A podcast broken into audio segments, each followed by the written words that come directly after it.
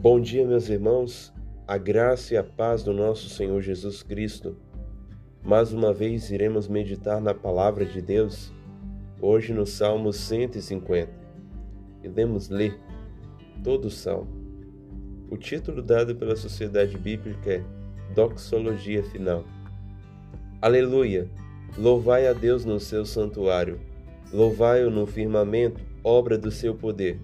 Louvai-o pelos seus poderosos feitos, louvai-o consoante a sua muita grandeza. Louvai-o ao som da trombeta, louvai-o com saltério e com harpa, louvai-o com adufes e danças, louvai-o com instrumentos de cordas e com flautas, louvai-o com símbolos sonoros, louvai-o com símbolos retumbantes. Todo ser que respira, louve ao Senhor. Aleluia.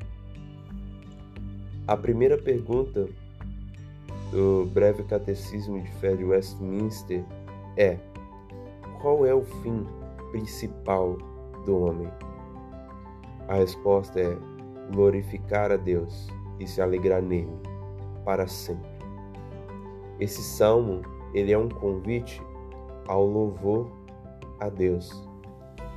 E ele e mostra pelo que e por qual razão Deus tem de ser louvado. No verso 1 e 2. Louvai a Deus no seu santuário, no firmamento, obra do seu poder, pelos seus poderosos feitos, consoante a sua muita grandeza. O Senhor é glorioso. Ele faz coisas grandes. É o Criador. E temos de reconhecer o Senhor como nosso Criador e nós como nós como sua criatura, sua criação. E certamente Deus tem feito grandes coisas desde o princípio. Como ele guardou Israel, como ele guardou toda a linhagem davídica até a vinda de Cristo e como até hoje ele guarda a igreja. Cristo Jesus disse: edificarei a minha igreja, e as portas do inferno não prevalecerão. E devemos louvar ao Senhor. O louvor é uma atitude do coração de devoção a Deus. Não é apenas cantar com os lábios, mas é cantar com o coração. Agradecido por ver os feitos de Deus e por ver quem Ele mesmo é a sua grandeza manifesta em nós pelo seu amor, pela sua bondade, pela sua infinita graça. Esse salmo também nos mostra como Deus tem de ser louvado e com que expressões de alegria. Devemos louvar o som da trombeta, e ele fala que vários instrumentos musicais, que na verdade não é apenas uma orientação de como deve ser o louvor, mas o que deve ter o louvor, os instrumentos representam muito mais do que a melodia, mas representam também a própria alegria. A alegria. Ele cita uma coleção maravilhosa de instrumentos musicais daquele tempo para os louvores de Deus. E assim devemos expressar em louvor a Deus com o coração feliz. Voltando à pergunta,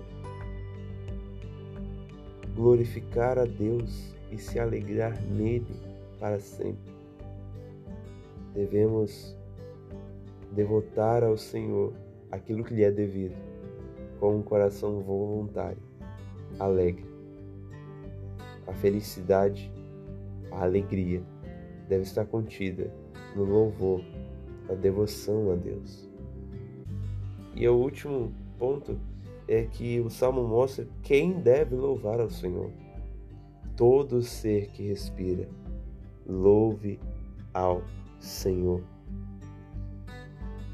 Todo ser que tem vida, louve ao Senhor. Toda a criação, tudo que existe, deve louvar ao Senhor. Nós, seres humanos, temos uma responsabilidade maior, porque Deus requererá de nós aquilo que Ele nos deu aquilo que Ele nos emprestou na terra como mordomos. E em tudo que fizermos, em tudo que fazemos, temos que lembrar sempre: há um Criador. Há um Criador. E Ele é vivo, e Ele é santo, e Ele é glorioso. No livro de Confissões de Agostinho de Pano, ele escreve que ele olha para as árvores, para a criação e pensa: onde está o Criador? Quem é o Criador?